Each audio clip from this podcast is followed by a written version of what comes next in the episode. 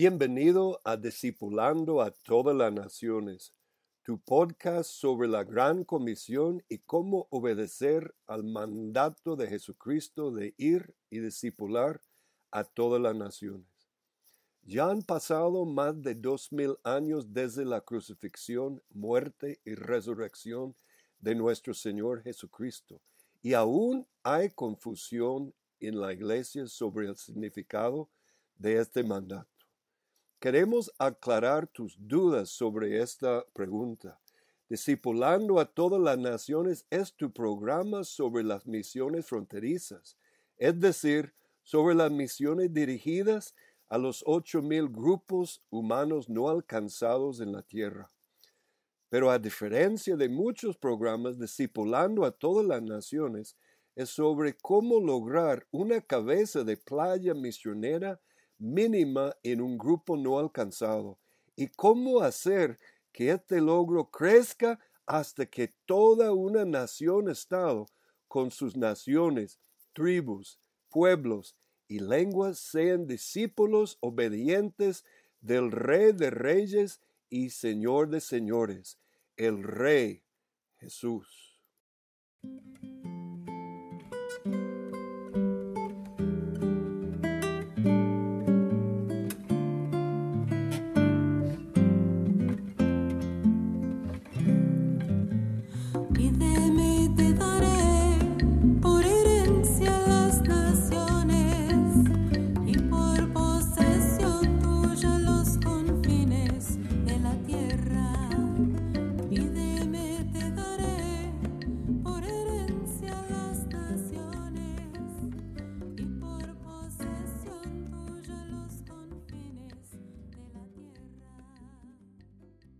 En esta ocasión presentamos Introducción al Discipulado Vocacional, parte 2. Y necesitamos entender cómo Dios revela nuestro destino, nuestro llamado, nuestra vocación. Pero gastamos la, mayoría de nuestra vida tristemente donde el verdadero llamado, vocación de Dios me lleva aquí pero mi trabajo, que lo actúo como si fuera secular, secular me lleva aquí. Y hay muchos cristianos llegan al final de su vida, están aquí ejercitando algún trabajo secular cuando llegan y mueren, están en el cielo y dice el Señor, yo te mandé a ser misionero en China, pero usted estaba ganando plata haciendo un doctor con tu tajada suculento en la clínica bíblica. Muy lejos entre vocación, llamado, y trabajo. Al contrario, joven, y eso es una verdad, muchas veces tenemos que ser humildes como jóvenes y no hay trabajo que es mi llamado, mi verdadera vocación, voy a McDonald's y estoy dando vuelta a hamburguesas como un trabajo por un tiempo. Eso es una experiencia, pero no es tu vocatio, es un trabajo. Entonces, lo que es triste, hermanos, cristianos es un cristiano que vive la vida triste toda su vida en trabajos que no tienen nada que ver con su vocación y su llamado, que dice aquí que Dios lo hizo hechura de Él. ¿Para qué? Para buenas obras, pero ¿qué tipo de buenas obras? Las cuales Dios preparó cuando? De antemano para qué? Para que anduviésemos en ellas. Eso es tu vocación.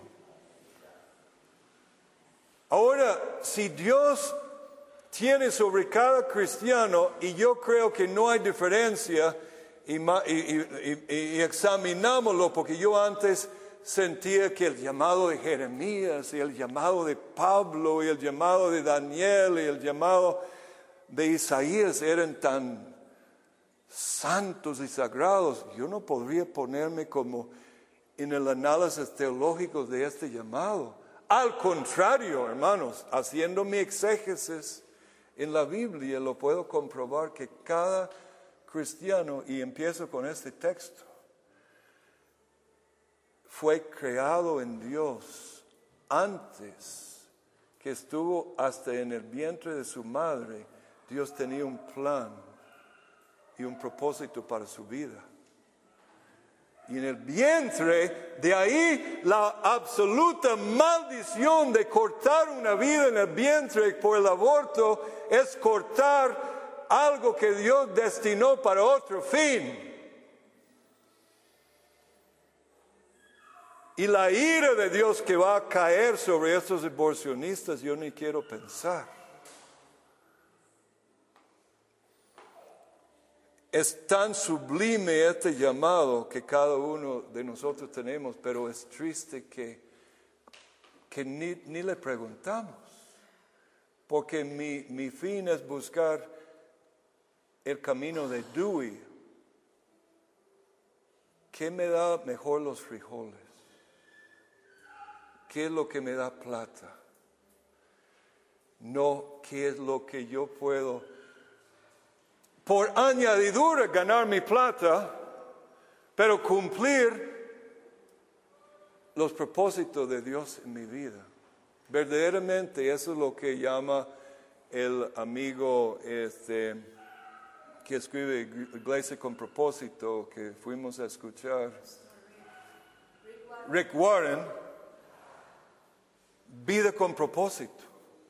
De hecho, en nuestra escuela llamamos nuestro plan de vida y gastamos en la escuela de espiritualidad mucho trabajo. En cada estudiante tiene que elaborar su plan de vida. Y este plan de vida tiene dos hilos, ¿verdad? Su plan de vida de ser como Cristo, que sería ya la espiritualidad en sí mismo, pero su plan de vida de cómo servir a Dios en la práctica su vocatio, y los dos tienen que ver con, con la espiritualidad. No es que uno es espiritual y el otro es secular, no, los dos son espirituales, pero cuando hablo de la parte netamente espiritual estamos hablando de disciplinas espirituales, ejercicios espirituales y cómo buscar a Dios y ser más como Cristo. Y el otro, cómo trabajar como hechura de Él entrando en mi llamado. Ahora, ¿cuántos creen que Dios, si Él nos hizo obras de antemano, nos predestinó a estas obras, si le buscamos a Él con sinceridad, que Él no nos va a dirigir para que entremos en estas obras? ¿No sería ilógico? Que Dios nos llama a estas cosas y, si le pedimos con, seguridad, eh, con sinceridad y le buscamos con sinceridad, que Él nos va a revelar esto. Cuando empezamos en cruzada estudiantil nos enseñaron un principio que nunca olvido. Porque muchos cristianos tienen la enfermedad de temor de moverse. Pero Dios, nos enseñaron que Dios mueve un objeto que mueve mucho más fácil que un objeto inmóvil. Entonces, si yo empiezo a tomar un paso hacia mi viaje a China y Dios no me quiere en China, es muy fácil que Él me desvíe por la circunstancia a África. Pero tome tu paso. Empieza a caminar. Busca a Dios. Y lo que usted, muchas veces lo que está en mi corazón, después de sujetar mi corazón a Él, Él va a poner circunstancias, personas en tu camino. Y ojalá más adelante podemos hablar de revelación de destino, cómo buscar las señales que, que me puede indicar qué es mi verdadera vocación. Porque qué tragedia, hermanos, llegar al cielo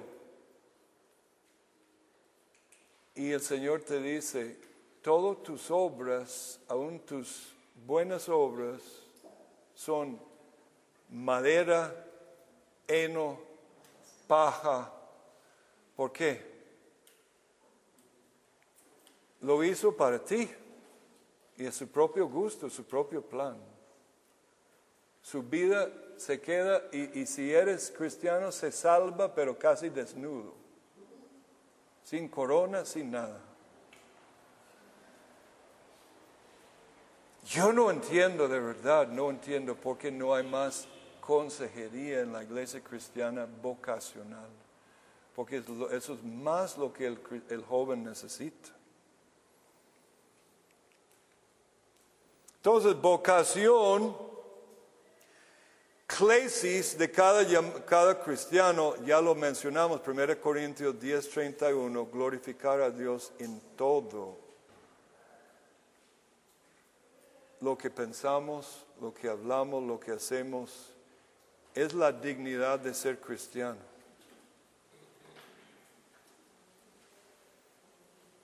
Vamos a rapidito solo mencionar varios llamados. Me llama la atención el llamado de Samuel, que en hebreo es Shimuel.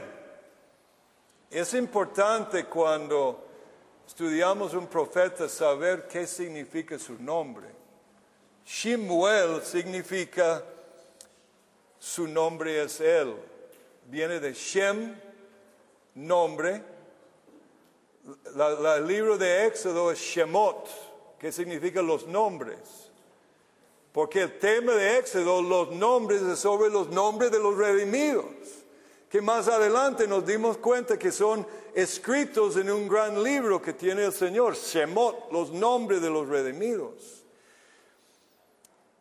su nombre es Él, hablando de Elohim. Y lo principal de Shimuel, su llamado, su cara, su llamado, Dios lo llamó y cómo lo llamó. Y eso a mí me pegó revisando ayer este concepto de introducción al llamado Shimuel, que él dijo muchas veces, Samuel, y Samuel se levanta y va a buscar a Elí. Elí dice, no te he llamado. Porque Samuel dijo, Elí, ¿por qué, te me, ¿por me llamaste? Nada que ver, vuelve a dormir. Shemuel, y Elí. Shemuel, y Elí tres veces. Finalmente le cae la peseta a Elí, ¿verdad? Que Dios.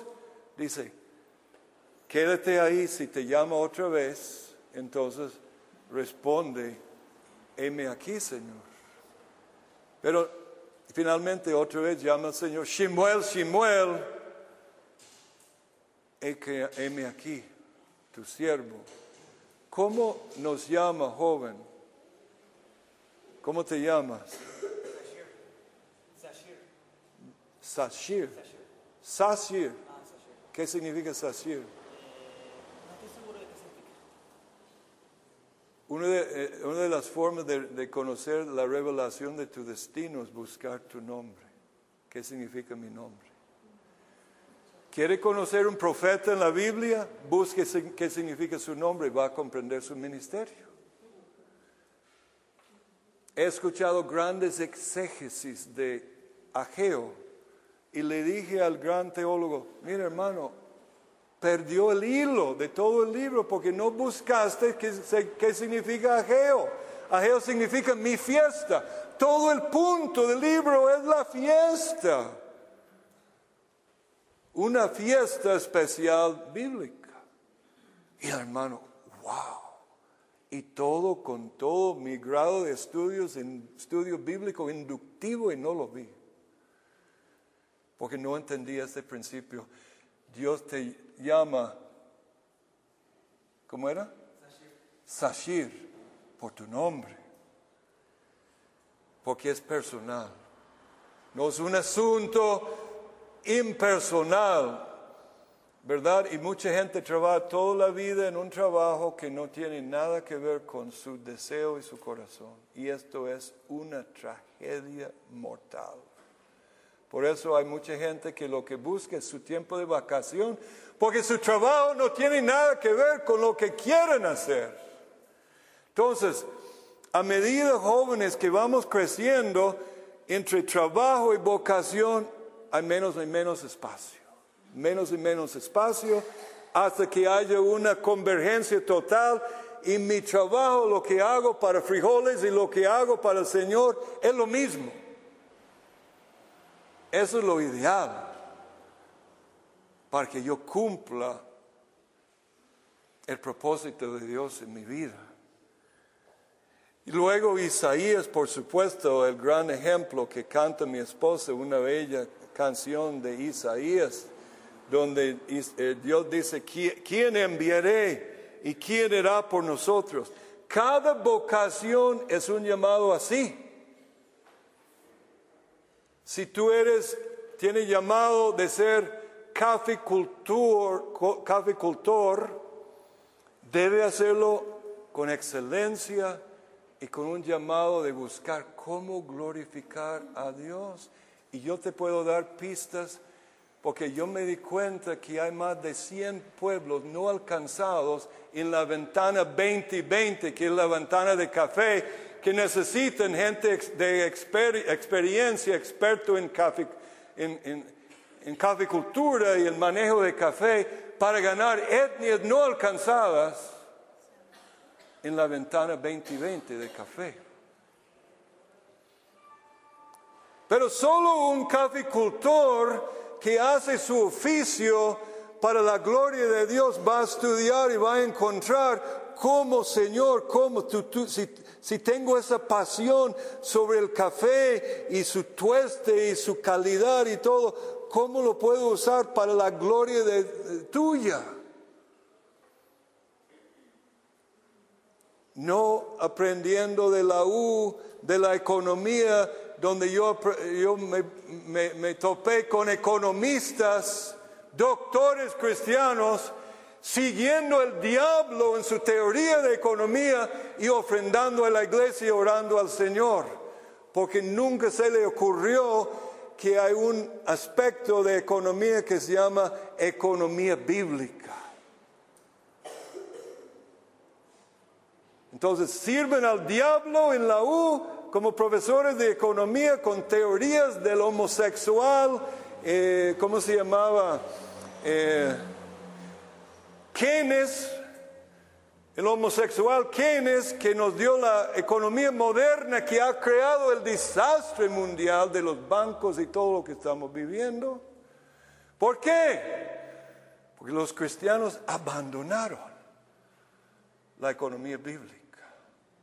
Y por lo tanto el socialismo está corriendo y destruyendo la economía de país tras país por la ignorancia de cristianos que creen que su trabajo es secular.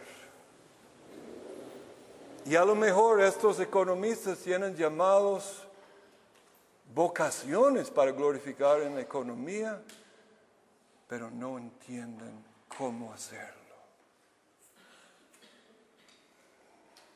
Es triste, hermanos, es mortalmente triste.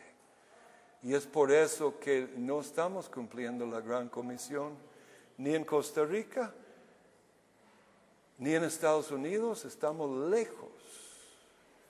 Trump no tiene ni idea en realidad cómo hacer Estados Unidos grande otra vez. Pero lo que estoy hablando aquí es quizá la clave para hacer Estados Unidos grande otra, otra vez.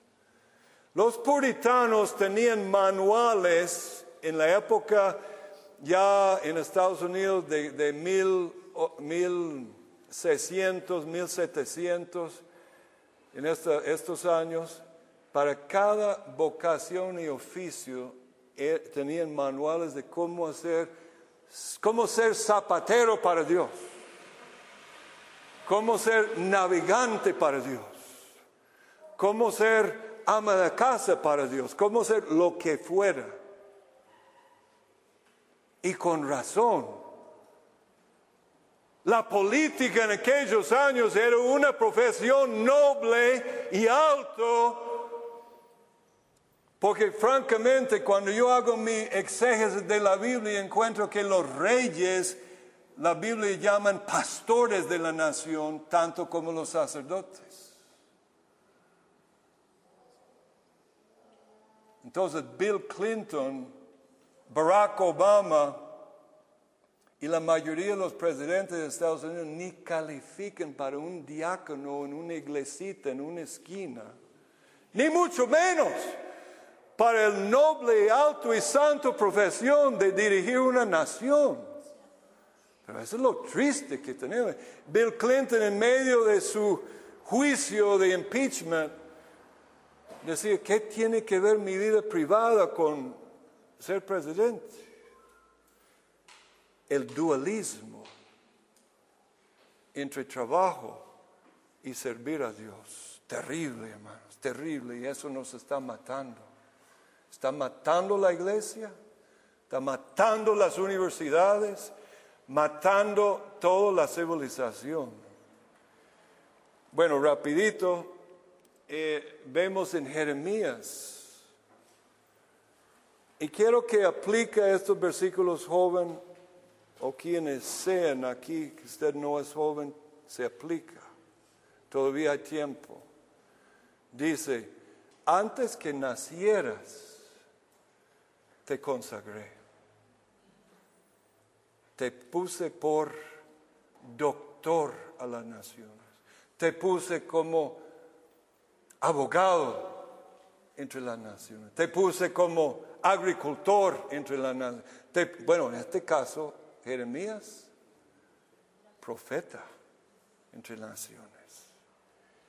Lo mismo con Pablo, pero cuando Dios que me apartó desde el vientre de mi madre me llamó, por su gracia tuvo bien revelar a su Hijo en mí para que yo anunciare entre los gentiles no consulté enseguida con carne y sangre. ¿Qué la vocación de Pablo? Apóstol a los gentiles. Es una vocación entre muchas. Yo siempre he dicho, porque solo la iglesia, el hermano Shimshi, ¿cómo es? Sashir, es un nombre que va a ser difícil que recuerde, Sashir. Quizás se preparó, se formó con HMF, con Job, eh, para ser misionero al Tíbet, ya está listo, va a venir ante la iglesia, ¿qué va a hacer la iglesia? Imponer manos, ¿no? Y van a orar por él. Me pregunto por qué eh, eh, Quizá Keller tiene un llamado de negocios y Dios le da un don como Donald Trump de negocios, ¿verdad? Manos de oro en negocios, dice Keller. Wow, ojalá. Amén. Pero él no va a ser como Trump. Bueno, Trump ahora es cristiano, aunque usted no lo crea, pero eso es otra historia porque Capital Ministries llegó ahí en ministerio y él recibió al Señor. Cada semana hay oración que él mismo pide y estudio bíblico en la Casa Blanca. No importa lo que dice CNN, es basura. Pero él tiene llamado de negocios. Se, se, formó y se forma para que el negocio glorifique al Señor y transforme el mundo de negocios en Costa Rica como un amigo mío estudió negocio en una universidad y dijo a su, comité de tesis, quiero estudiar para mi tesis la, la, relación entre ética y moral y negocios. ¿Y saben lo que dijeron los del comité? ¿Qué tiene que ver la ética moral con negocios? Con razón estamos tan mal. Y fue un sacerdote católico de la U que lo, que lo defendió y dijeron, sí es válido. Y pudo hacer su tesis. Randall fue, Randall Sancho. Increíble. Porque él quería hacer negocios para la gloria de Dios. Entonces, Keller ya está listo, pastor, y viene acá. Pero no vamos a imponer manos sobre él y enviarlo al mundo de negocios como un apóstol de negocios, porque eso no es santo. Ve, el- dualismo. Pero ¿por qué no puede ser un enviado de Dios?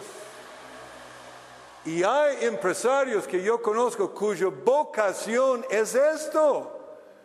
Son empresarios del reino y dan para misiones, dan oportunidad para misioneros llevar su negocio y porque hay dos tipos de negocios, uno que se llama negocios como misión y el otro se llama negocios eh, de la gran comisión. Yo tenía una empresa de café que hacía las dos cosas. Entonces, Keller quiere hacer negocios para la gran comisión y negocios para la misión o como misión. Y si después de chequear su llamado, su, doctrina, su visión, porque no podemos también enviar, no enviar, porque no somos nosotros que enviamos. ¿Qué significa impo- imponer manos sobre Keller? Dice la palabra, no impone manos muy rápido sobre, pero lo revisamos. Es un joven, no estoy profetizando, Keller, no. Estoy este, nada más eh, un ejemplo. Pero me gustaría empezar a ver eso. Y la hermana tiene vocación en educación, se prepara para, para transformar el MEP. Y la enviamos a MEP como agente secreta para cambiar las cosas. Eso es como discipular a Costa Rica. Pero hemos tenido la mentalidad católica y protestante mala de que esto es secular y solo este que va misionero ya es otra cosa. Está mal, hermanos, está mal. Ahora ve lo que dice Romanos 29, que no es solo a Jeremías que Dios conoció antes. Dice a cada creyente, yo formé una organización que se llama Hermandad Iberoamericana de Misiones Fronterizas. Pero hay otra hermandad muy más importante, la hermandad de Jesús.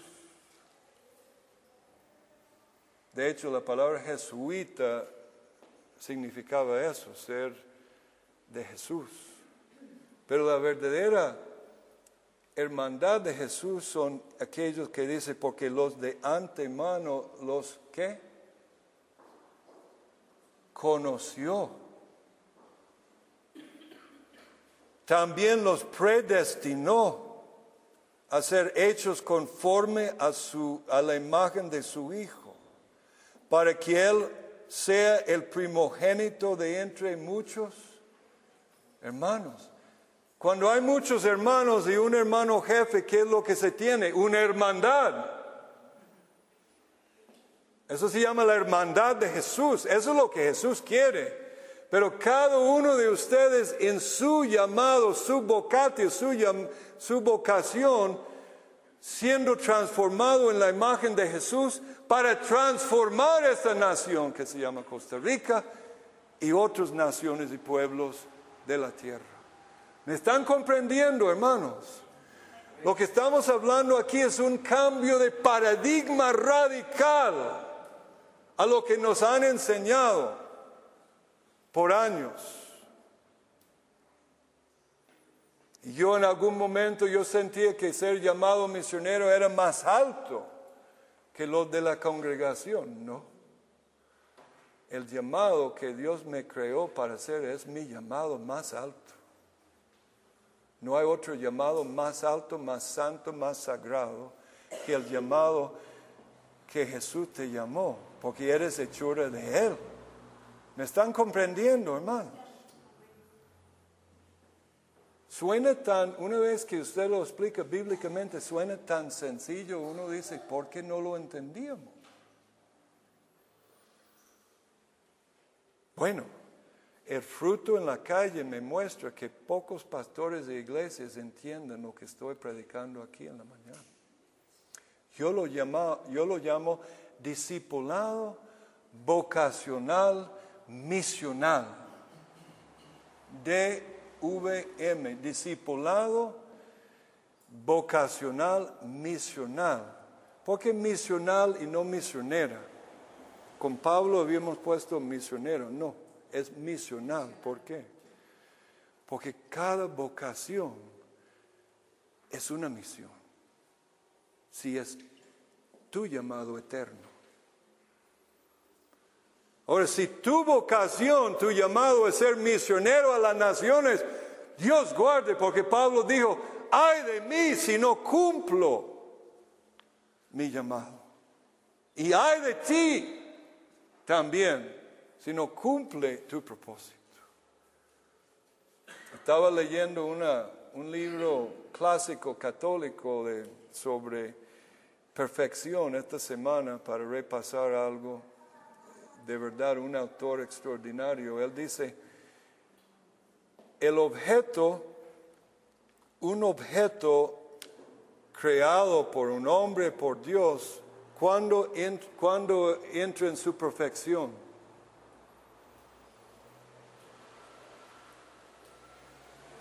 Cuando cumple el propósito por el cual su hacedor lo hizo. Eso es su perfección. Veamos en el caso de Cristo, para terminar ya la introducción, uno que me gusta mucho de Juan 17, 4. Cristo terminando su obra en la tierra y Él como nuestro modelo dice al Padre, yo te glorifiqué en la tierra. ¿Qué dijo Pablo que debemos hacer con todo lo que hacemos? Glorificar al Señor habiendo terminado la obra que tú me diste que hiciera. Entonces Jesús ya supo que terminó su obra y su última obra iba, iba, a ser la cruz. Hizo dos cosas, glorificó al Señor en todo lo que hizo y terminó la obra que Dios le había dado para que hiciera. Eso es perfección. Podríamos llamar eso como perfección funcional.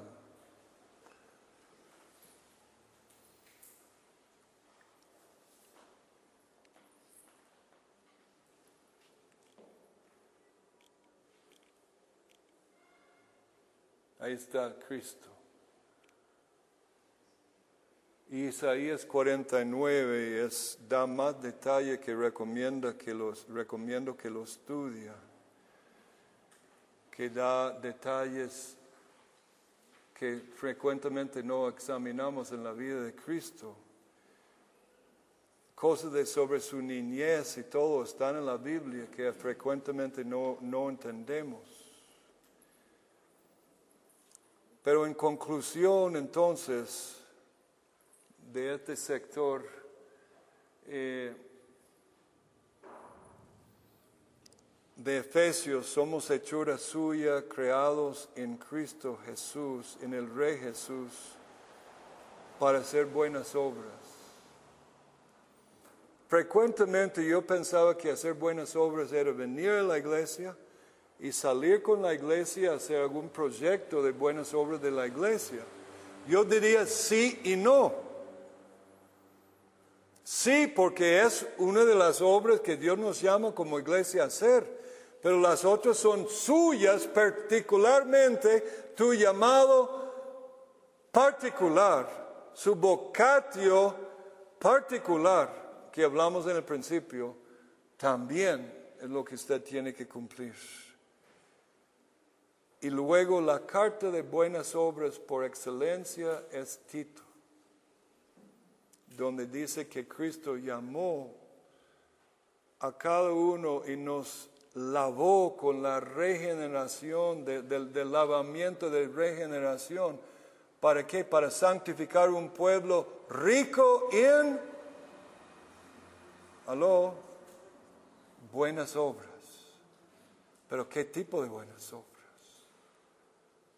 Las obras principalmente va a ser en mi vocación y también conjuntamente en los proyectos de la iglesia local es parte de esta vocación general del cristiano.